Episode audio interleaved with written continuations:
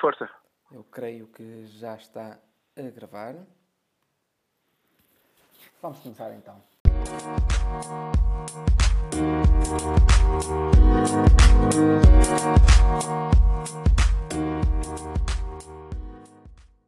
Olá, o meu nome é Artur Azevedo e este é o podcast Diz Coisas.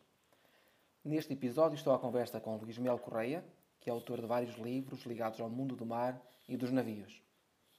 É um apaixonado por fotografia, é um conhecedor profundo da nossa história marítima e da nossa marinha mercante. Nesta conversa, pretendemos falar sobre viagens de cruzeiro e, em especial, sobre como estas viagens vão ficar no pós-pandemia. Espero que gostem desta conversa.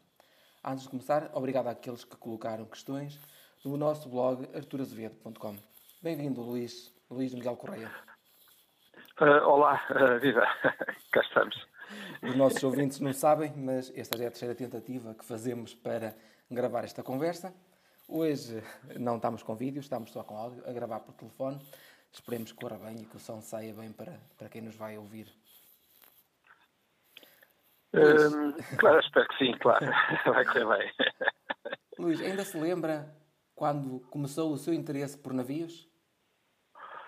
Uh, sim, tenho, tenho lembro-me, eu era muito, muito criança, muito, muito miúdo, e tive sempre um privilégio de viver próximo de portos e de navios, e portanto tenho imagens associadas às minhas memórias de navios desde, desde que eu me conheço.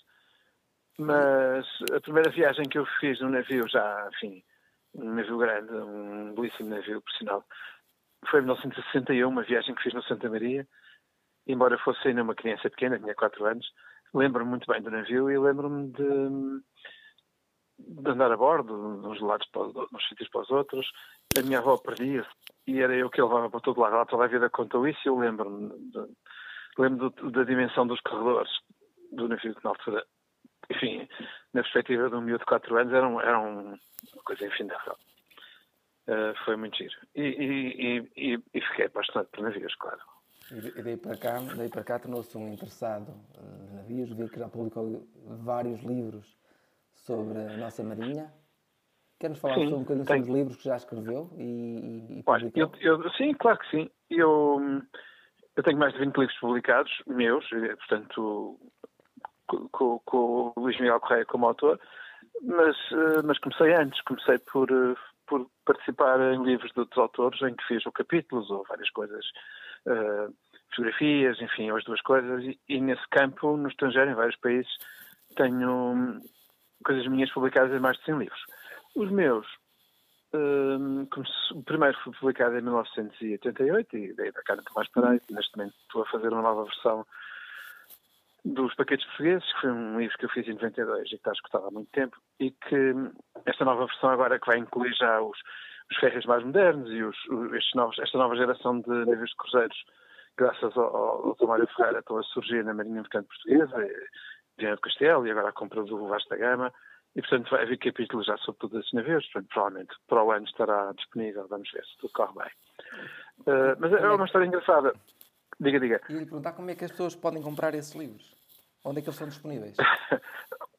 Onde é que eles são disponíveis? Eles já estiveram disponíveis na maior parte das livrarias. Hoje em dia, uh, enfim, há, um retrocesso cultural associado às livrarias. A maior parte das livrarias morreram, muitas, mesmo muitas das independentes. As grandes cadeias não querem saber de, das, editoras independentes pequenas. Criou-se uma cultura de não pagar nos livros que vendiam, por exemplo. Eu tenho problemas com, sei lá, não vou dizer nomes, mas às vezes é o que apetece. As grandes cadeias não pagam e não querem saber. E, portanto, eu, eu tenho procurado criar formas alternativas. Tenho um pequeno site e vou, vou divulgando no, no, no, Facebook e no Instagram, enfim. E tenho-os à venda também no eBay, uh, internacionalmente. E, portanto, neste momento tenho, tenho 12 títulos disponíveis, estou a fazer mais. E vou nós, vamos, nós vamos colocar depois também o link na descrição para as pessoas acederem a esse site. Quais, ah, obrigado. Luís, uh, quais são as grandes vantagens de uma viagem de cruzeiros? Para quem nunca, nunca fez uma, uma viagem. Eh, uma, a forma em termos de viagem, a melhor forma de definir um cruzeiro, ou uma das formas de, de definir um cruzeiro, no fundo, é uma viagem que se sai de um porto, se navega e se volta ao mesmo porto. Quer dizer, não necessariamente, às vezes são segmentos e, portanto, embarca-se no Porto A e sai-se no Porto X ou Y.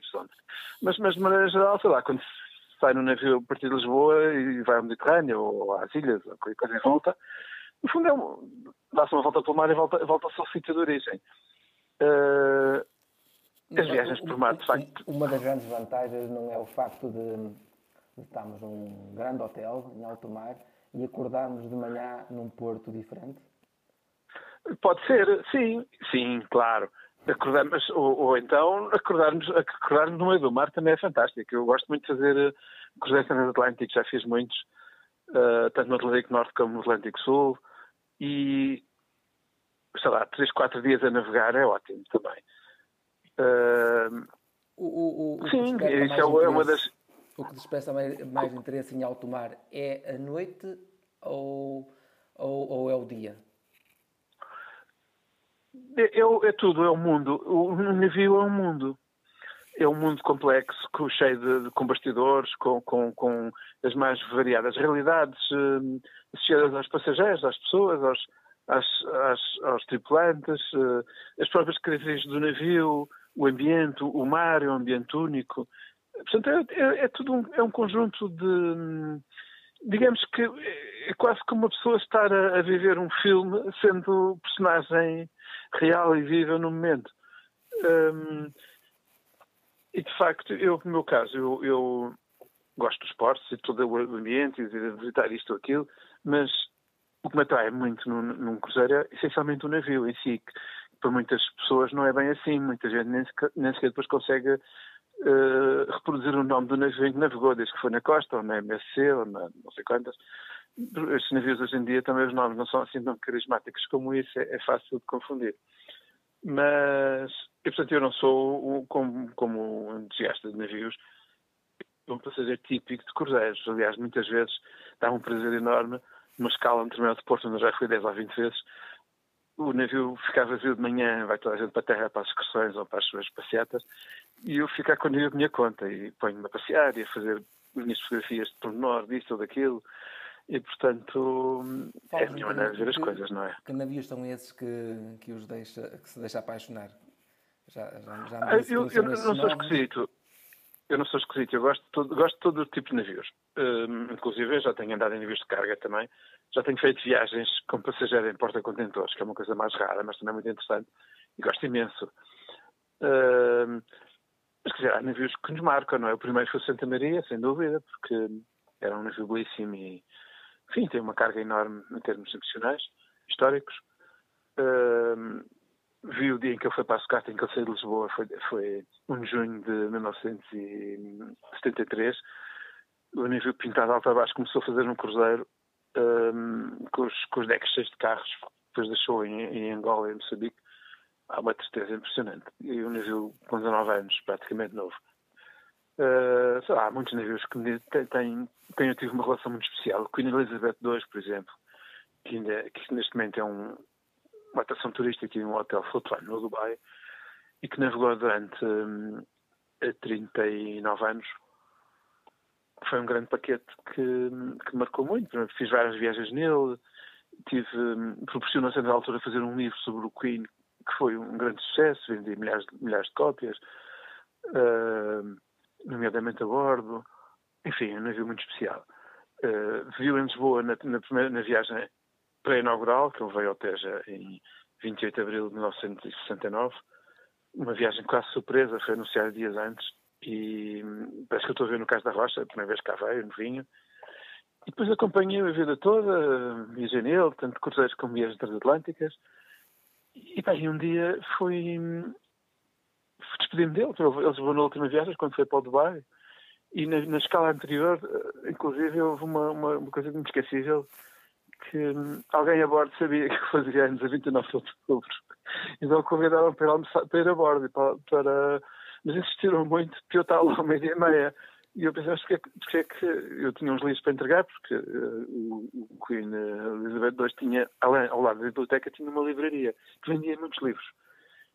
E, portanto, embora fosse a penúltima viagem, pediram encomendaram mais umas caixas com livros e, portanto, mas recomendava muito estar lá ao meio-dia e meia, não era normal, ao meio eu entregar durante toda a escala, tanto fazia que fosse ao meio-dia como às quatro. Bem, eu lá fui, e aí fizeram uma coisa incrível, que sabiam que eu fazia anos, e vai fizeram uma homenagem, fizeram um almoço na mesa de oficiais, que eu nunca mais esqueço. Há, muito, há coisas, de facto, eh, fantásticas associadas aos navios. Falo do Queen, Queen Elizabeth II, podia falar de muitos outros. Se calhar podíamos falar também do uh, paquete Funchal, não, Luís? Claro, o Funchal, Funchal é especial, não, por ser o Funchal em si. Resuma-nos assim rapidamente, para quem não conhece o paquete Funchal, acredito que haja muita gente que vai ouvir este podcast que não conheça. Eu, tal como o Luís, já tive a oportunidade de, de, de viajar já em fim de vida no, no paquete Funchal, já em 2009. Mas fala-nos um bocadinho so, sobre esse paquete. O, o Funchal um, é, é um navio lindíssimo em termos de arquitetura naval. É uma obra-prima. Foi um navio concebido em 1958 e construído na Dinamarca em 1960 e 61 quando digo concebido é o projeto, o projeto foi feito em 58 por um, por um português, uh, um arquiteto naval famoso, José de Oliveira, que já tinha feito o paquete de perfeito, que é era um funcionário em Ponte Grande. E, e portanto, foi, foi, foi um navio 10 mil toneladas, com, ocupação para um, 400 passageiros e 23 nós de velocidade na altura, com turbinas a vapor, era um navio rápido. Foi pensado inicialmente construído para fazer ligações entre Lisboa e as ilhas, a Madeira, as Canárias e os Açores, que foi o que fez durante 11 anos, até 1972, além de fazer cruzeiros também já na altura. Mas foi concebido logo de raiz para ser também um navio de cruzeiros. E quando, a partir de determinada altura, começou a haver a concorrência da aviação para as ilhas com os aeroportos, tanto nos Açores como nos principais, como na Madeira, eh, em 1972 foi, foi, foi considerado uh, modernizar, adaptar o Funchal para cruzeiros. Nível teve na Holanda, mudou as máquinas, as turbinas a vapor foram substituídas por motores diesel muito mais económicos e, e o navio foi um sucesso nos cruzeiros ao longo de décadas. Uh, e foi o, do, no, na altura, na década de 60, em Portugal chegou a ter 26 navios de passageiros. Alguns deles emblemáticos, como Efeito Henrique, Príncipe Perfeito, Borges Funchal, Vera Cruz, enfim, são deles. Chegámos a ter 26 a operar em conjunto. E, e depois tudo isso desapareceu, assim, como desapareceram grandes frotas, uh, os navios franceses, a maior parte dos italianos. Enfim, há uma época no final dos anos 60 início dos anos 70, por um lado com, com o um, desenvolvimento da aviação comercial e depois, em paralelo, com a primeira grande crise do petróleo, a partir de 1963, porque estes, estes, a maior parte destes grandes paquetes tinham um problema, que na altura não era problema, porque não havia preocupação com a economia, porque os combustíveis eram muito baratos, mas consumiam muito. Exemplo, um navio como a Santa Maria gastava 150 toneladas de, de fuel óleo por dia.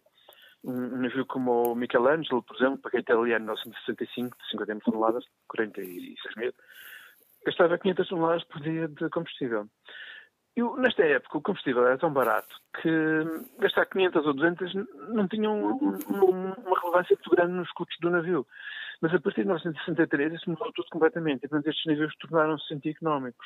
Houve alguns que foram aproveitados, mudaram as máquinas, foi o caso do Funchal e de outros paquetes estrangeiros, e portanto duraram muitos anos, mas uh, muitos foram para a sucata, porque na altura a ideia que prevaleceu foi que a época do, do navio de passageiros tinha acabado, e portanto ficariam médios de navios para cruzeiros, para gente rica, e, e pronto, e houve dezenas de navios que foram vendidos para a sucata. Alguns. Funchal teve a particularidade de ser, agora vamos falar de uma nova fase daqui a pouco, com, com o Mário Ferreira, mas foi dos últimos navios portugueses, não foi?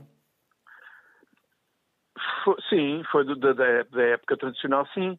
Depois do Funchal, só, só, o Funchal entrou ao serviço em, em novembro de 1961. Depois disso houve o Pão Delgada, que era um Funchal em ponto pequeno, também da empresa de navegação, já não existe.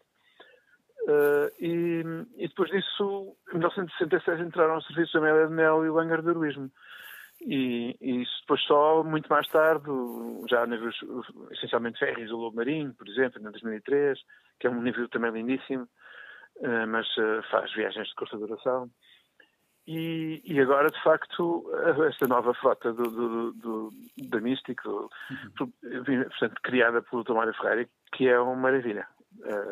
Vamos a ela daqui, daqui a pouco, Luís. Olha, vamos aproveitar para responder duas questões que nos chegaram eh, a propósito Sim. do paquete Funchal. Uma foi da Andreia, que nos, nos, pergunta se ainda há esperança que o paquete Funchal volte a navegar. Pronto, eu, eu vou enquadrar. O paquete Funchal foi vendido por uma empresa inglesa, ele está, está em Lisboa parado já desde 2015. 2015.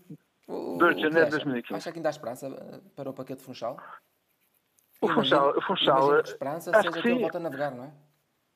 Uh, sim, olha, o Funchal é muito curioso porque eu acompanho a história do Funchal, eu viajei nele pela primeira vez, o navio era novo, cheirava novo, em 1963. Eu sempre acompanhei, uh, viajei nele inúmeras vezes, uh, sempre acompanhei uh, a história dele, a, a, atividade dele, normalmente até ao nível das empresas, conhecia os, os armadores, os responsáveis pela exploração comercial, portanto sempre, eu trabalhei como jornalista, ainda hoje trabalho ligado a estas áreas e portanto tive sempre uma proximidade muito grande. E, e em relação ao Funchal, por exemplo, quando o Funchal foi, foi para a Holanda para mudar as máquinas e para transformar para cruzeiros, a ideia era, o horizonte do investimento era 5 anos.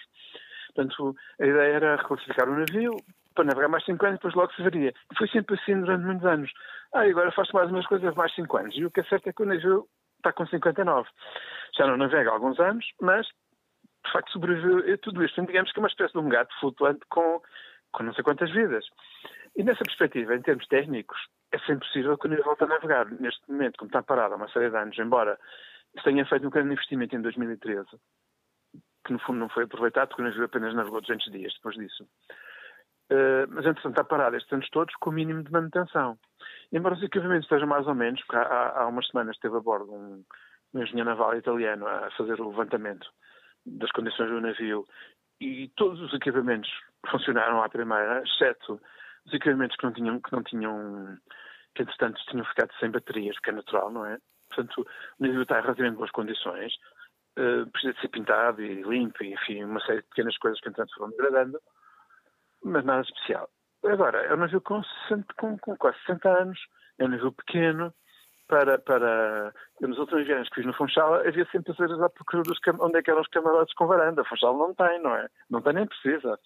Eh, é, é um nível de, outro, de, outro, de outra época, é um navio, enfim, é, é, preciso gostar, não é? Mas é um navio em que se sente o mar, quase que se põe a mão, quase que põe a mão fora da borda que se sente, se sente o mar. Neste momento podemos quase dizer que é um iate, não, não é? É um iate, claro que essa foi sempre, foi sempre, foi sempre. Uh, eu, eu, eu lembro uma vez, de, de, há uns anos, de, para navegar no Funchal, da Madeira para, para Marrocos, para Agadir, e durante a noite, estar uma noite lindíssima de luar, bom tempo, e, e a, ver, iria ao nosso lado, à proa, peixes voadores que quase que chegavam à, à borda do navio. Isto um navio grande nem se sente, nem coisa nenhuma. E, portanto, é um navio especial. Normalmente, quem experimenta o Funchal, ao longo dos anos que isso aconteceu, ficava, ficava rendido e apaixonado. E o Funchal, quando, os anos em que fez cruzeiros em Portugal, foram muitos, tinha uma taxa de repetentes, isto é, pessoas que já tinham feito muitos cursos e que voltavam sempre, eh, muito elevada, mesmo, muito elevada, que é um índice de satisfação e de, de, de sucesso do navio. Agora, eh, enfim, o, infelizmente, quando o Funchal foi comprado pela Porto Escala em 2013, início de 2013, as coisas não correram bem, por várias razões, não vale a pena aqui discutir isso. Uh, foi uma pena, foi uma boa oportunidade, mas hum, não, as coisas não correram da melhor maneira. Eh, estes ingleses compraram o navio também, essencialmente eram especuladores e também as coisas não nos correram bem. Tem o navio está à venda outra vez. Também, não é? Estão no processo de falência. Como? Estão, estão no processo de falência. Não, isso é a empresa principal, mas o Funchal ficou de fora disso. Está numa ah, empresa okay. criada na Madeira, continua a ter a bandeira portuguesa, e houve um investidor que meteu lá dinheiro, no fundo, a tentar controlar o navio, que está a tentar vendê-lo. E que parece uma pessoa decente e que hum, tem de pagar a tripulação e está tudo em ordem. Vamos, ter, não, não vamos ter o paquete Funchal na, na Mystic Cruises? Será? Será hum, viável? É pouco provável, não me acredito. Não me acredito. Uh, já houve essa possibilidade há uns anos, mas depois as coisas, as negociações não correram bem, não houve entendimento em termos dos valores. O, o Montepio, se calhar, também não foi muito, muito aberto. Enfim, não, não sei, não, não estou a ver. Não estou a ver. Uh, não sei, o Funchal dava um iate fantástico para, para o Tomário Ferreira, mas uh, eu acho que ele é uma pessoa sensata, não sabe para, esbanjar dinheiro numa coisa dessas. Uh, enfim, não sei. Vamos, vamos Mas como, como de facto, como de facto o navio sobreviveu estes anos todos, ainda cá está, e, e, começa a haver de facto a percepção de que é um navio único, não há outro igual, nem parecido. Uh, não sei, pode ser que sobreviva, não sei. Então vamos, vamos agora falar um bocadinho do que se está a perder com a pandemia, até porque eu, sabemos que várias empresas estão a falir, Uh, as, as, grandes companhias estão a diminuir a sua frota, estão a ir navios para a sucata, estão a ser vendidos navios. O que, é, o que é que está aqui a perder com a pandemia, Luís? Do que já refletiu sobre, um, sobre o assunto? Sim, quer dizer, o que aconteceu, isto, isto, isto, tem, sido, foi uma, tem sido uma tragédia em termos económicos e humanos a nível mundial, como todos nós sabemos e sentimos na pele, e o, o, o mercado de cruzeiros foi muito afetado por, por várias razões, nomeadamente porque logo no início houve dois ou três navios que tiveram surtos de, de infecções e em vez de, de, de haver, de haver hum, enfim, eh, toda a abertura para hum, resolver rapidamente o assunto, não, os navios foram postos de lado, eh, deixou-se que, que, as pessoas a bordo que, que as infecções aumentassem a um ritmo quase descontrolado, houve uma propaganda negativa enorme e, portanto, tudo isso um, criou uma pressão muito grande e muita má publicidade. Como? Nesse período fez muita má publicidade às viagens de, de, cruzeiro, não foi? Sim, sim, mas isso não é de agora. Há, há, nós hoje em dia vivemos numa sociedade muito dividida. E, e há uma, uma, uma um setor uh, pseudo-intelectual que, que, que, no fundo, um, acaba por, por ter atitudes muito puritanas em relação às realidades. Um, claro que todos nós vivemos numa sociedade em que o foco é energia, não é? Tudo o que nós fazemos e, e, vivemos está, é alimentado por, por, energias de várias formas, não é? Não, não, não, e, também não nos vemos outra vez a, a andar a cavalo e, a, e, a, e a, navegar à vela, não é? E, portanto, tem que haver equilíbrio e tem que haver uh, sensatez. E, e, os navios de passageiros grandes, navios de cruzeiro, pela sua enorme, pelo seu enorme rasto, uh, aparência, etc., um navio que chega a Lisboa ou chega uh, a Málaga e desembarca 4 mil passageiros ou 5, tornaram-se uma, uma um, tornaram-se, digamos, vítimas da atenção de fundamentalistas ligados à ecologia, etc., que muitas vezes depois, enfim, embora sejam pessoas bem intencionadas dentro do seu mundo, uh, são, são incompetentes no sentido em que analisam mal as coisas, não conhecem os mesmos, não sabem o que estão a ah, falar. Muito bem, eu estava a referir àquele episódio, eu, estou a ver o que está a falar, a parte ecológica, da, a grande pegada ecológica que os navios deixam. E, e do trabalho. Não é assim tão grande como isso, é, tudo isso é, é mais uma, uma, em termos relativos, não é, percebe? Os navios são, são o, o, o, de todas estas grandes construções e transportes, os navios são de longe os mais económicos de todos. Sim, uh, percebe? Claro que, que, deixam algum, é óbvio que sim, mas um, uma viatura, um carro, um carro individual deixa muito mais em termos relativos, em termos de cabeça, de cabeça não é? Gigantes, e ninguém deixa, ninguém deixa de ter o seu carro. Hum. Eu, eu, há um bocado eu referia-me à pressão negativa, foi no facto de de, de haver o, os surtos de, de, Covid logo no início e ter sido em navios e ter sido muito badalado na comunicação social. Mas não foram só em navios, houve em todo lado, não é? O problema é que já acontecia com aquelas gripes e aquelas infecções que havia em volta e meia, que eram sempre grandes notícias quando eram em navios. Sim, é verdade. Mas, mas, havia, mas sempre houve esses surtos também nos hotéis, aqui e ali, em terra, e nunca foi notícia em lado nenhum, está a perceber? Portanto, os navios sempre foram. Nós hoje em dia vivemos num mundo de, de espetáculo e de, de coisa com muita demagogia pelo meio. E, e, as pessoas compram essas notícias que querem é sangue e, portanto, os navios prestam-se para isso. E, portanto, e nem sempre, provavelmente, os jornadores e os operadores têm sabido hum, defender a, a, sua imagem da forma mais, eh, mais correta, não é? Até porque haver um esforço enorme por parte das empresas, por uma questão até de eficiência, de economia, de exploração, os navios são muito avançados em termos ecológicos, mas, eh, cada vez não mais. Acha, não acha que houve uma paragem nessa evolução, nesse implementar de, de novas energias e novas práticas nos navios, agora com... Não, questão, pelo contrário. Com a questão da Covid? Ah, não, com a Covid parou tudo. Mas, quer dizer, continuam-se a construir navios, não estão, para, não, estão não, não, não se têm encomendado novos, para além, para além da Mystic, que encomendou quatro este ano. Vamos a uma pergunta Mas Vitor Domingos, então. O Vitor Domingos diz-nos, quando há uns anos tive a oportunidade de fazer um cruzeiro de alguns dias, fiquei com a sensação de que muitos espaços no paquete eram bastante pequenos, o que obviamente não é de estranhar num navio que leva vários milhares de pessoas a bordo seria impensável no contexto atual. Primeiro, por causa das necessárias regras de distanciamento físico e higiene respiratória. Depois, porque com a crise económica que já está aí e que vem para durar, muitas pessoas que viajaram ou gostariam de viajar em cruzeiros pura e simplesmente deixaram de ter meios para o fazer. A pergunta dele é quanto tempo levará a regressar à normalidade e o que restará dela. Acrescenta ainda que gostaria de, de, colocar outra questão. Ele colocou duas, porventura Sim. a mais polémica, sobre qual gostaria Sim. de ouvir a opinião dos participantes do podcast. Será que os cruzeiros são atualmente um tipo de turismo ecologicamente responsável ou haverá formas mais equilibradas e sustentáveis de viajar? Temos, portanto, duas questões. Sim. Portanto, em relação à, à primeira, as, as companhias, as, as, as, grandes companhias e as associações ligadas às, às empresas, empresas de cruzeiros reagiram muito rapidamente.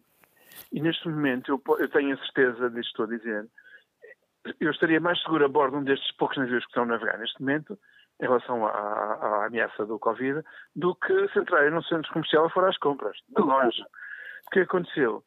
As, as, as empresas criaram um, códigos de segurança uh, e higiene uh, estritos, baseados uh, a partir de, portanto, criados pelas sociedades classificadoras, são as entidades que fazem uma homologação técnica e, e dos navios, e, enfim, de, de, outras, de, outras áreas de engenharia também, como a Moitia, do VRTA e por aí fora, e que estas empresas tinham há uns anos desenvolvido em paralelo uma atividade de, de classificação e certificação de, de, meio hospitalar. E, portanto, eles já tinham a tecnologia e os meios desenvolvidos para uma realidade como a que surgiu agora com o Covid e associado aos navios. E foi muito fácil fazer essa adaptação.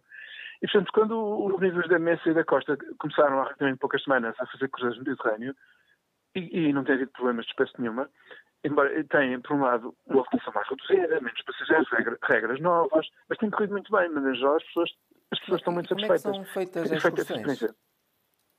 As excursões são feitas, as, excursões são feitas também com, com, com um padrão especial, um, em que tudo é, tudo é, é portanto, nesta, nesta, nesta fase, os passageiros só desembarcam para terra quando vão às excursões, e as excursões só, seguem o mesmo padrão, portanto, de desinfecção e de, de, cuidados, portanto, foram adaptadas à nova realidade. E, inclusive, já aconteceu uh, das outras passageiros nestes, nestas viagens recentes terem depois deixado a excursão e quando delas depois voltarem para a borda não, não, e acaba a viagem deles aí, porque cortam o, o, o, a cadeia de, de, segurança. E portanto já não já não já não voltaram a embarcar. E são são digamos são limitações da situação atual que as pessoas compreendem e que, que são postas perante essa situação quando marcam o seu cruzeiro portanto aceitam não é? Uh, isto é uma fase transitória. O senhor hoje também nos perguntava se era obrigatório a realização de testes Covid Imagino que sim. Claro que sim. Inclusive é um navio que vai fazer uma volta ao mundo para o ano, da, da, da Viking, uma das companhias uh, top da, da gama, que já montou nesse navio um laboratório com, para fazer as análises, as coisas todas, porque a primeira é instalada num navio. Portanto, o navio fica autónomo para, sempre que necessário, proporcionar esses serviços a bordo, sem depender de, de, de, entidades em terra, tanto aos passageiros como aos tripulantes, o que é uma, mais uma garantia de segurança, não é? Então, em relação à questão do Vítor, fica respondida a, questão do distanciamento físico, eh, da higiene, isso fica respondido. E, e em questão, na, relativamente à questão da ecologia, da sustentabilidade? A, a, a, questão da ecologia é um problema, muito antes de, de haver essa preocupação permanente nos meios de comunicação social, enfim, nas, nas franjas da população mais sensibilizadas para isso, já as companhias de navegação e de cruzeiros tinham um cuidado enorme com esse aspecto, por todas as razões, nomeadamente porque chegaram à conclusão que navios ecologicamente mais evoluídos são mais económicos e, portanto, não há razão de espécie nenhuma para não evoluir nesse sentido. E, inclusive, até os protocolos. Eles continuam a expelir muitas partículas finas. Uh, e estes navios grandes, como, são, como é o caso dos da Royal Mas, mas muito menos, não tem comparação. Primeiro porque não só os navios cruzeiros como todos os outros, desde o, ano passado houve, houve, houve, limitações ao tipo de combustível que utilizavam, portanto as, partículas e o que eles esperam tem a ver com, com o que queimam e muitas vezes queimavam os combustíveis mais baratos. Hoje em dia isso já não acontece porque eh, o órgão das Nações Unidas, que é a IMO, International Maritime Organization, que tem sede em Londres, e que superintende todas as questões mundiais ligadas ao mar, um, portanto, e, portanto, há um objetivo mundial de reduzir grandemente toda a poluição, enfim, toda, toda, toda, toda esta questão dramática, e, e portanto, no, no, certamente, e no que toca aos navios, isso, isso, já tem grandes avanços, não, só fazer publicidade. os navios hoje em dia só podem só podem queimar combustíveis já muito, com muito menos teor de enxofre, por exemplo, já quase nada, são combustíveis mais caros e, e têm uma alternativa que não tem. Muitos navios são os dispositivos, são os filtros eh, extremamente eficientes, que têm sido montados em muitos navios e que hum, acabam por uh, também reduzir muitas emissões uh, letais. E, portanto, está-se um bom caminho. Será que ainda vamos assistir uh, a voltar a navegar à bolina? Uh, com eletricidade, isso será um caminho ou, ou são meras experiências? Não, mas, mas, mas, mas nenhum o problema é que há uma grande magia em tudo isto, porque nenhum desses caminhos, nem os elétricos, são. são não, não há almoços grátis, percebe?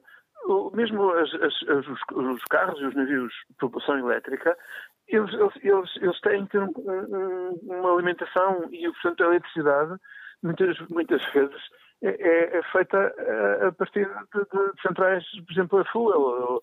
E, portanto, tapas um buraco para destapar, destapas um buraco para tapar outro, está a perceber? Uh, há agora uma esperança grande no hidrogênio, mas ainda vai demorar. E, portanto, estas coisas são muito complexas, extremamente complexas. Agora, em termos de facto, hum, a realidade é que o, há, há, uma grande preocupação pelas empresas, pelas razões.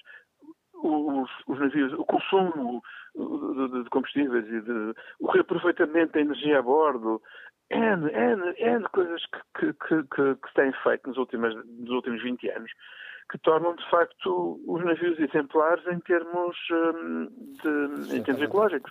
Depois, depois há uma questão que é, é, muito interessante, é que nós vivemos numa sociedade de grande hipocrisia. E as pessoas normalmente não se questionam, as pessoas hoje em dia não são educadas a pensar pela sua cabeça. Portanto, é muito complicado. Vou dar um exemplo muito, muito interessante.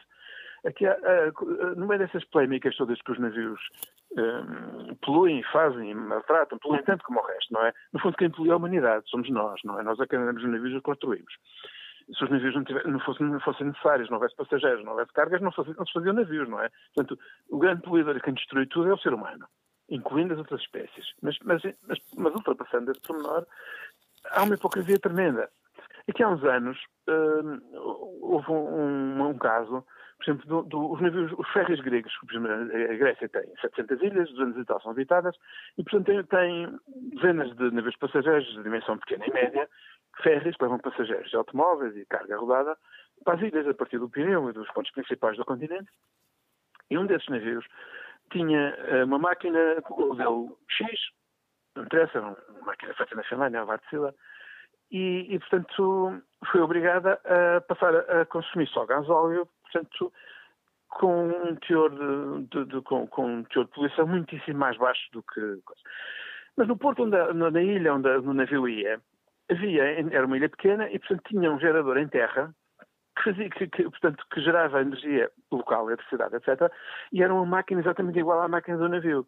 E essa máquina em terra, num organismo que era do Estado, não era obrigada a consumir o, o, o, o combustível caro. Tinha o combustível mais rasca que havia, portanto poluía 10 ou 20 vezes mais e ninguém se preocupava com ela. E são estes exemplos que são frequentes e ninguém Sim, quer saber. Acho muito bem que te falte tudo, mas temos que ser honestos porque a hipocrisia não serve para nada, são para confundir as pessoas. Se calhar vamos passar a outra questão.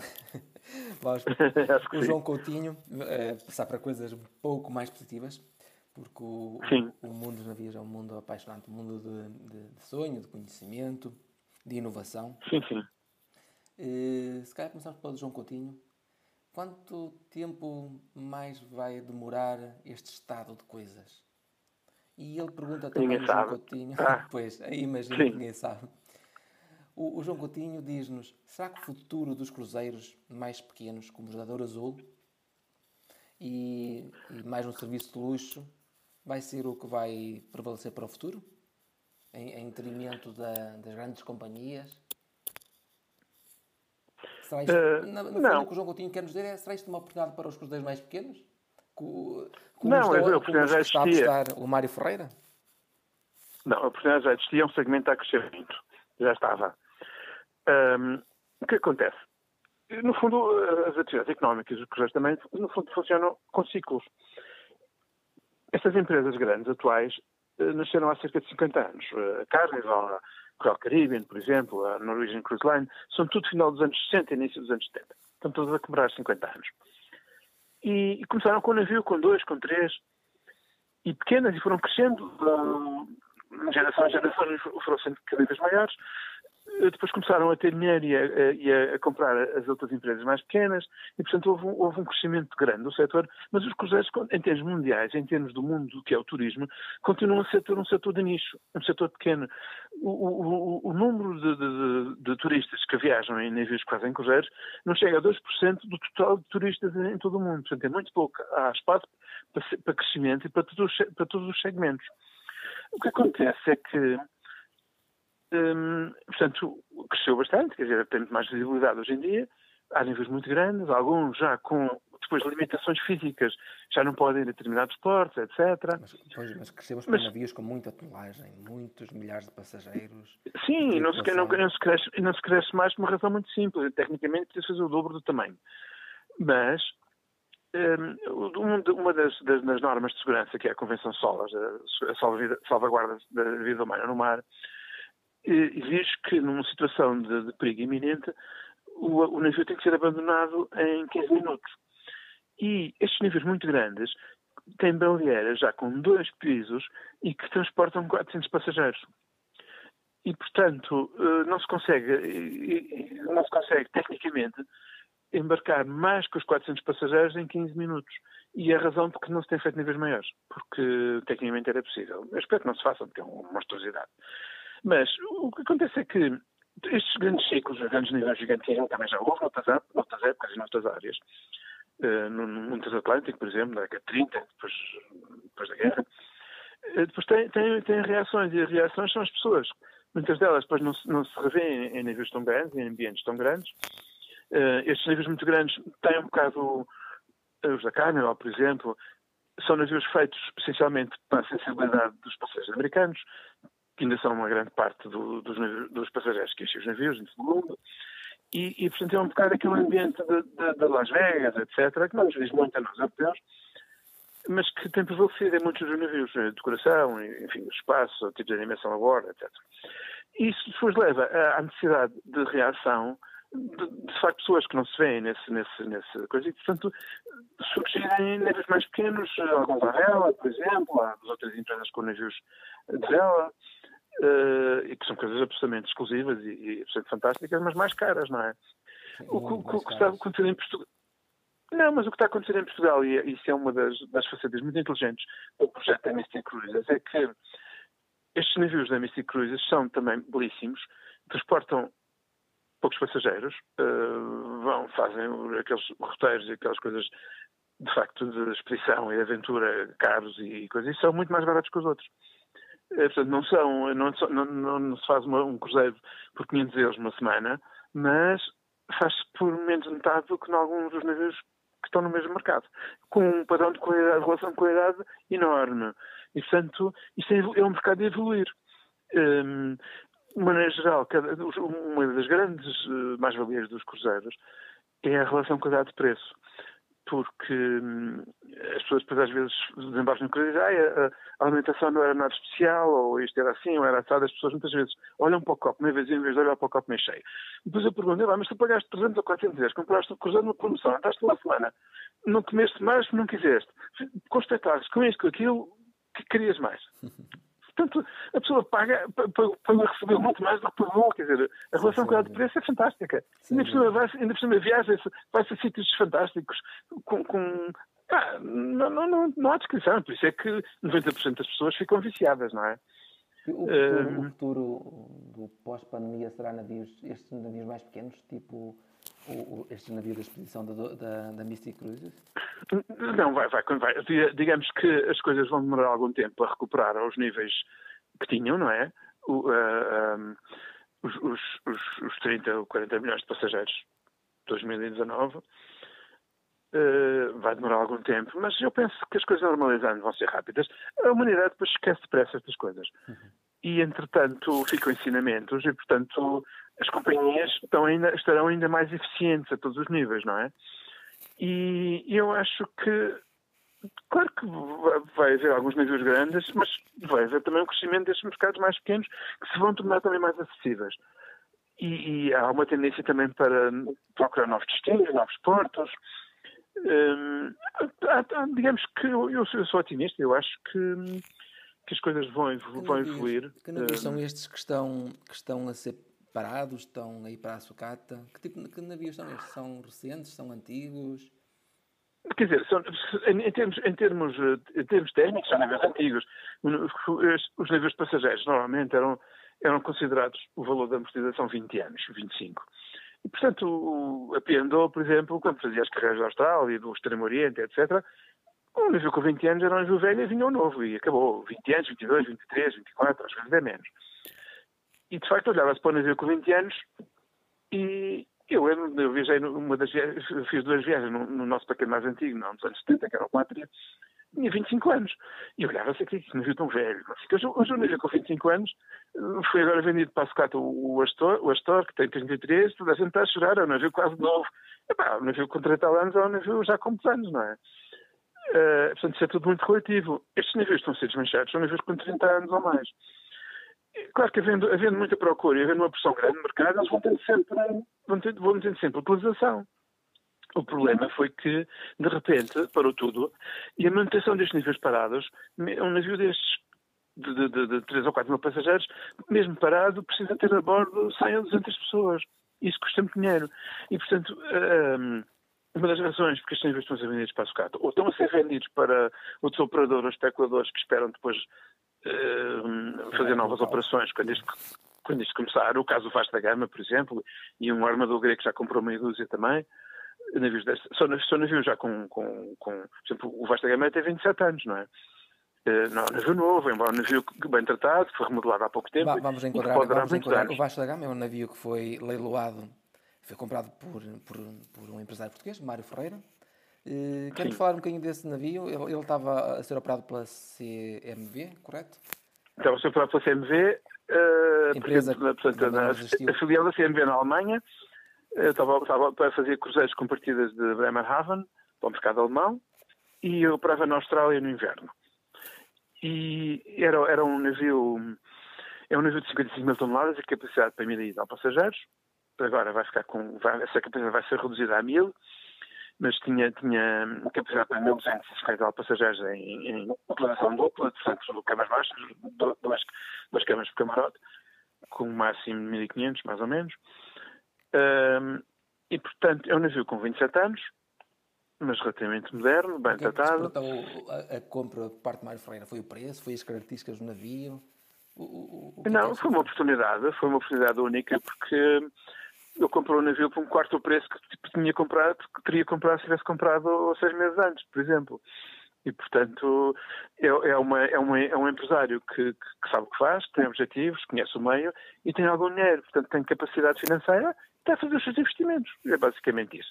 E, ainda por cima, ele tem uma empresa na Alemanha, que é um, a, Nico Cruises, que sim, que é essencialmente uma empresa de Rio, uma das maiores do mundo, mas que está, no fundo, a dar apoio a estas novas iniciativas de cruzeiros uh, oceânicos, tanto com, com, os navios novos, o, o, o World Explorer, por exemplo, veio agora do Mediterrâneo de uma série de cruzeiros com alemães, esteve a fazer até o início, até o final de outubro, e, e, e portanto, como sinalizados pela Nico.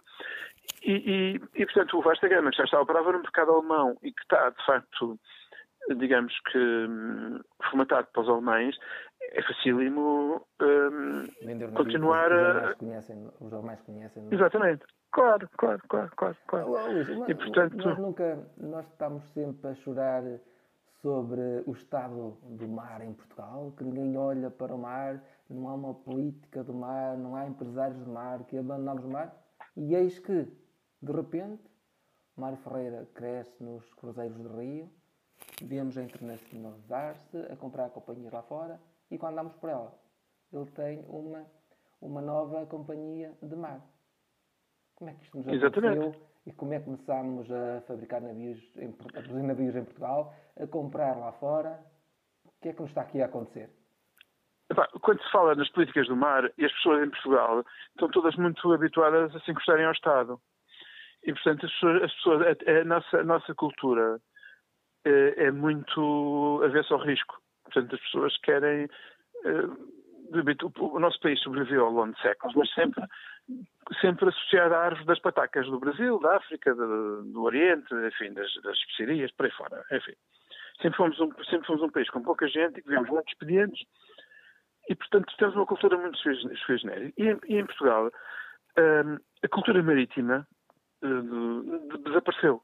Portanto, a marinha mercante, em dada altura, quando houve uma mudança de regime em 74, a marinha mercante era vista como um resquício do regime anterior e, portanto, não, não foi, não foi foi, foi combatida e, portanto, desmantelou-se. Com isso demos cabo de 50 mil postos de trabalho, mas não interessa. Ninguém faz contas aos, aos, às centenas de milhões de, de, de, euros que gastamos por ano a, a furtar navios estrangeiros. Mais de 80% das nossas trocas comerciais são feitas por navios. E como os navios não são nossos, temos que os pagar. Portanto, eh, só temos de dar ter nos pés. Mas para termos uh, Marinha Mercante, para termos uh, uma, uma, presença no mar, como tivemos ao longo de outras épocas, é preciso que haja gente saiba fazer. E foi isso que se perdeu. E, portanto, o, o, neste caso, a exceção à regra é, por exemplo, o Arma da Mário Ferreira, que, que, que, ainda como rapaz, um, um, jovem muito novo, teve, teve a oportunidade de embarcar num navio eh, de, de cruzeiros, o Vista Fiora, Conarda, onde trabalhou uma série de anos, e, portanto, ficou, ficou teve, ganhou conhecimentos, e, e, depois começou, começou de baixo, começou, comprou um cacilheiro velho aqui em Lisboa, que adaptou para fazer cruzeiros no Douro, começou modestamente, com muita cabeça, é uma pessoa com talento, com, com, com, capacidade de trabalho fora do comum também, porque o português quer investir, mas ganhar logo o dobro no dia seguinte, e, e nada disso é, é, é possível uh, em termos uh, medianos, e portanto nós não estamos, não estamos muito bem a pessoas o perfil dele. E claro, ele tem sido um sucesso, mas ele também está virado para o mundo. E ele, as atividades dele, os, os clientes dele são maioritariamente estrangeiros, não é? os cruzeiros hoje em dia são atividades internacionais, como quase sobrevivemos no mundo global. Por isso é que também a, a, a, pandemia também se espalhou tão depressa, não é? Tem vantagens e desvantagens. Mas tem mais vantagens, nunca se tão bem no mundo como agora. E, portanto, é um, é um é, eu vou dizer que é, é praticamente um, uma situação nova em Portugal, é muito bom, precisamos era demais.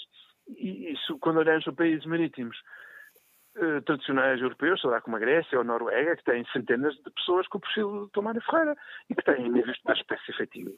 E, portanto, é um bom princípio em Portugal. Esperemos que, que haja quem que siga o exemplo. Isso é fundamental. Sim. Eu, eu, eu, eu, eu tenho sido... Fala-nos uh, do, dos navios que, da frota que ele vai ter, com a particularidade Não, de, de, ser uh, construída aqui ao lado de mim, no norte de Portugal, em, em Viana do Castelo. Ele é uma pessoa ele é uma pessoa muito interessante e que, que é, é, é, do Porto e, portanto, tem um certo bairrismo e, e, que procura defender sempre que possível os seus investimentos, fazer o, tudo o que puder fazer aqui em Portugal. No sentido de, de espalhar os benefícios com as pessoas que se cruzam na rua e que, portanto, deixar cá a mais-valia, em vez de fazer na China. E há situações em que ele opta por fazer em Portugal, mesmo sendo mais caro. A qualidade provavelmente será um bocadinho melhor, Está sim, Luís? Estou? Sim, sim. Estou, estou, estou. Perdimos aqui por um instante, mas já estamos. Sim, portanto ele opta por muitas vezes fazer as coisas em Portugal, mesmo que seja mais caro, por, por, porque acha que é isso que deve fazer. E eu acho muito bem. Uh, tem grandes vantagens que também. Navios, que navios são estes que ele está a construir no, no estaleiro da Uetzia em Viana do Castelo? Portanto, eu, eu, eu, quando ele durante muitos anos desenvolveu a frota de navios de rio, uh, Teve já bastante também os cruzeiros costeiros no Algarve, por exemplo, com dois navios que entretanto foi transferido para o Douro. Mas, mas, há muitos anos que ele tem, há, há mais de 10 anos, que ele, sonha, que ele sonhava com o projeto de, navios oceânicos. Portanto, isso só, só, teve a oportunidade de se concretizar há, recentemente. Estes navios são navios de 10 mil toneladas, são navios um bocadinho mais pequenos que o Funchal, mas que só levam 200 passageiros. São navios um, ecologicamente muito evoluídos, muito avançados, um, com todos os requisitos, uh, mas alguns para, para inclusive, sei lá, tem, tem, tem equipamento que lhes permite não fundear em zonas, por exemplo, de corais, etc., para não estragar o fundo. Portanto, tem, tem um sistema de posicionamento dinâmico, portanto, com as máquinas a funcionar, o navio mantém-se no mesmo sítio sem se mexer e não precisa estar fundeado. Isto é importante quando se vai a zonas ecologicamente muito, muito sensíveis, claro. Todas estas coisas custam dinheiro, mas é muito interessante que haja quem acha que vale a pena investir para esta área e, portanto, os combustíveis usados a bordo são, são, são os, os, menos nocivos de todos sempre, são mais caros, ah, mas não interessa. E, portanto, são, são, navios, são navios, são uma espécie de uns iates para 200 passageiros, são navios belíssimos espaçosos, uh, bonitos. Um... Eles vão se destacar, eles vão se destacar no, no panorama da, da navegação. Vão se destacar, claro que vão, claro que sim. Claro, vão, claro que sim, claro que sim, claro que sim. E, e dá gosto de ver isso. Por outro lado, têm sido feitos em Viana do Castelo, claro que não se pode dizer, como eu tenho visto para aí, que são 100% portugueses, porque hoje em dia nós vivemos no mundo global e as, as, máquinas são feitas na Noruega, ou há equipamentos são feitos na Alemanha, ou aqui, ou ali, há muita coisa feita cá. Poderia haver mais se houvesse uma indústria com outra dimensão. O número de navios que se constroem em Portugal ainda é muito pequeno e, portanto, não justifica. O aço não é feito cá, por exemplo, N coisas. Mas muita coisa é. E, portanto, um navio que tem durante um ano e tal, está a ser construído dois anos, tem centenas de pessoas a trabalhar e muitos são portugueses. Sim, sim. E consome, Por outro lado, muito material eh, aqui das redondezas, nomeadamente. Sim, sim, sim, até, até, até o café português, tudo. Exemplo, muita sim, sim, tudo isso. Sim, sim, sim. Os textos, uh, loiças, tudo o que é possível ser português é. E isso, um por outro lado, tem, tem tido. Exatamente. E, por outro lado, tem tido um outro aspecto importante, que está a incentivar, está a dar oportunidades de trabalho aos, aos alunos, aos, aos, alunos, aos cadetes, aos, aos, oficiais da Escola Náutica recém-formados. Porque, inclusive, nos seus navios, ele procurou ter, ter a lotação máxima possível para ter uh, estagiários. A quem paga, que tem já um bom ordenado, uh, que não é normal, muitas vezes uh, só acaba o curso Direito e anda a trabalhar para um, um gabinete qualquer de advogados de bola, de não sei quanto tempo, é uma pouca vergonha no caso da Azul, não há ninguém a ganhar menos de mil euros. Uh, é, muito, é muito importante tudo isto. Portanto, é uma pessoa bem formada que valoriza as pessoas, tem noção de que se tiver bons funcionários e bem motivados é melhor para todos, e, portanto é uma pessoa inteligente, sabe o que está a fazer e eu tenho a maior admiração. É curioso que, enfim, é uma pessoa que, pelas suas características, e porque isto é um meio, muito saloio, um meio em Portugal, uh, também já é anticorpo, já muita gente não gosta dele, e eu que, que, que, o que estou a dizer é genuíno da minha parte como analista e como observador há muitos anos das coisas, também vejo as coisas às vezes pôr as mãos na cabeça em outras situações, uh, e quando vejo o que é bom, eu acho que nós temos que valorizar e temos que dizer, é, é muito mais gratificante dizer bem de uma coisa do que dizer mal. E, portanto, eu, eu, o facto de dizer bem do, com o entusiasmo do, do Mário Freire, da nova empresa, ele não me paga para isso, nem nunca me deu nada, nem eu lhe pedi, mas as pessoas acham logo, este gajo está a ser pago por, por coisa. Eu fiquei quase insultado por isso, percebe? Também tenho a dizer que não conheço o Mário Ferreira, admiro o percurso, esta visão de longo claro. prazo e ficámos por aqui.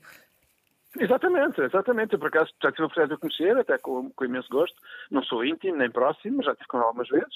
E acompanho o trabalho dele com, com muito interesse, porque é o que eu tenho feito sempre, com ele e com as outras empresas este, todas. Este navio baixo da gama não, não me parece enquadrar-se na estratégia que ele tinha planeada, pois não? Mas é uma estratégia complementar e, e não é geneira nenhuma, porque digamos que o, mercado de cruzeiros está, tem vários segmentos. E, e, e portanto, uh, digamos que um, há, de facto, este, este, mercado pequeno dos cruzeiros de, de, de, de, expedição, de expedição, de navios até 200, 300 passageiros, mas depois há um, um outro mercado de, de, mais tradicional, que é um mercado onde se poderia enquadrar o Funchal ainda eventualmente, não é? Digamos que de, de, de, cruzeiros tradicionais até mil passageiros. E, portanto, é, digamos que é um outro setor, houve uma boa oportunidade de comprar um bom navio por um, por um, valor relativamente baixo, é uma oportunidade única, e, portanto, ele, é uma pessoa que aceita novos desafios, e, portanto, porque não? É uma oportunidade de crescer. Eu acho que não vejo nada, nada, sabe muito bem o que faz, sabe o que está a fazer, e o risco não é muito grande, porque se, se ponhamos que corre tudo mal, não vai correr, o valor que ele deu por navio foi 9 milhões e meio de euros, mais ou menos, essencialmente o que o navio pode valer na sucata daqui a um ano ou dois, entretanto as coisas começando a, a, melhorar e, a cotação da sucata também a subir um bocadinho. E, portanto, mesmo que correu tudo mal, o Dom Mário Ferreira, vendo o navio, não fica arruinado. Mas não vai correr, vai correr bem. E pode ser que até seja mais um segmento e ele qualquer dia começa a arranjar mais navios e tudo. Vamos à última que é mais, é mais a perspectiva dele. Vamos à última questão. Uma questão do Duarte Costa. Parte da questão dele já está respondida. Uh, mas ele fala-nos se perante a situação atual vai haver menos companhias, existir, vão existir fusões, preços mais baixos, vai aumentar o segmento premium. Já falámos de algumas coisas disto. Menos companhias vai haver, certamente, não vai, Luís? Algumas já, uh, Tem desaparecido algumas, sim. Claro, aliás, aliás, é uma tendência que já se verifica há muito tempo e com imensa pena minha, porque eu gosto das companhias mais pequenas e das companhias independentes. Mas, por exemplo, a CMV, que... sim, exatamente. Por exemplo, a CMV que faliu agora em julho, uma empresa grega, mas baseada em Inglaterra, em Alemanha, na Austrália, uh, Cruise Maritime Voyages. Uh, eles, eles basicamente faliram porque não, não tinham uma estrutura financeira suficientemente, suficientemente forte e, e, tinham milhares de tripulantes nos navios indianos e a Índia não lhes permitiu o repatriamento. E, portanto, o, o gerou-se revolta a bordo, teve, deu uma péssima. Foi, isso foi explorado pela, pela imprensa e pela opinião pública em Inglaterra e o Estado interviu e aquilo faliram em dois segundos. Foi, foi basicamente por isso, foi, foi um azar do, do desgraçado. Eu não sei até que ponto. Sim, Como? Sim, sim. Ia dizer que também desapareceu, se calhar, não... a Pullmantur, não é? Parece que A também, embora o, o, o sim, o, embora o, o, sócio espanhol da Pullmantur diga que, que, que, está atento e que assim que tiver a oportunidade vai relançar a empresa outra vez. Portanto, ninguém sabe, vamos ver. Uh, inicialmente, aliás, este é um mercado muito dinâmico, aparecem umas empresas, aparecem outras. Uh, por exemplo, a, a, a, situação do Mário Ferreira, ele é, ele é armador de cruzeiros oceânicos há muito pouco tempo, não é? Por exemplo. E, e algumas dessas outras companhias também são recentes. E, portanto, aparecem umas, aparecem outras. Uh, sim, as, as, as, uh, há, uma, há uma tendência para a concentração, que neste momento está relativamente estabilizada. Uh, vamos ver o que acontece, mas isto não vai parar, como é óbvio. O Duarte como? pergunta se vai haver preços mais baixos. Hum, ah, inicialmente sim, claro que sim, claro sim. que sim. Mas na fase inicial, quando havendo pressão para encher os navios, especialmente as empresas grandes, preferem ter o navio cheio com o, o, o reparo. Hoje em dia, estes navios maiores funcionam como uma espécie de centros comerciais a bordo. Uh, um, e, digamos, portanto, que, digamos que o, o valor, o, o, dinheiro que é gerado, a receita gerada pelo navio, é cada vez menos o que o passageiro paga no bilhete de passagem, mas que, é que passa a ser uma parcela desse, desse valor, mas depois o que ele vai gastar a bordo, nos bares, nas excursões, nas compras, nisto, naquilo e naquilo outro. E, portanto, eh, não, não se admite qualquer dia, começando a arrancar, que haja cruzeiros a 200, a 200 euros ou 250 por uma semana, que são. Leva-me para a minha última questão. Já está a pensar em voltar às viagens? Já tem alguma planeada? Não tenho nenhuma planeada, mas estou de olho e, e, quero, estou com saudades de fazer nem que seja um desses, um desses circuitos baratos pelo Mediterrâneo. É muito fácil, por exemplo, ter no avião, embarcar em Barcelona, andar nos dias aí às voltas e voltar. Uh, portanto, assim que houver oportunidade, provavelmente é, é, o que eu farei. Por outro lado, também gosto de coisas mais longos e gosto muito de fazer aqueles posicionamentos. Uh, já fiz muitos e muito agradáveis. E, portanto, por outro lado, eu estou a escrever livros. Tenho, tenho três livros em, em, neste momento em estado avançado. Uh, são livros originais e que me têm dado muito trabalho, muita investigação. E quando eu estou nesta fase também não posso distrair muito, porque ou se faz uma coisa ou se faz outra. Portanto, eu vou, vou, vou, eu vou ultrapassar este ciclo de livros novos que estou a fazer e depois provavelmente se calhar faço umas férias sabáticas e tiro um mês ou dois e dou umas voltas. Vamos ver como é que as coisas, Luís, como é que as foi, coisas vão, vão influir. Foi um grande prazer estar à conversa consigo.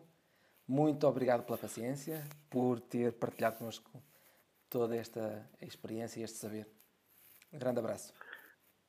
Olha, muito obrigado também pela oportunidade, foi um gosto e também uh, agradeço e exalto o seu interesse também, porque é muito interessante divulgar, divulgar todas estas questões e temos que ser todos nós a fazê-lo. E, portanto, é, é, a sua iniciativa também é muito, muito, muito interessante. Muito Olha, um abraço também e cumprimento a toda a gente e obrigado.